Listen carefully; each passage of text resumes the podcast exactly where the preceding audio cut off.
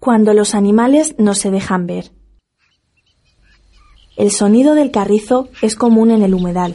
Se frotan unos tallos con otros produciendo un cierto aire de misterio, sobre todo si el movimiento es de algún animal. Alguna focha que tiene su nido cerca, una rata de agua que sale a la superficie o un jabalí que se abre paso entre la vegetación. Es difícil ver algunos animales, sin embargo, dejan pistas que ayudan a saber por dónde han pasado. Es el caso de las bañas del jabalí que pueden apreciarse a lo largo del itinerario. Al jabalí le gusta frotarse en el barro, dejando una gran marca en el terreno similar a la de una bañera.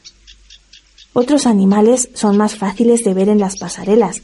Nadando en el agua no es raro ver algún cangrejo americano o encontrarse un galápago tomando el sol.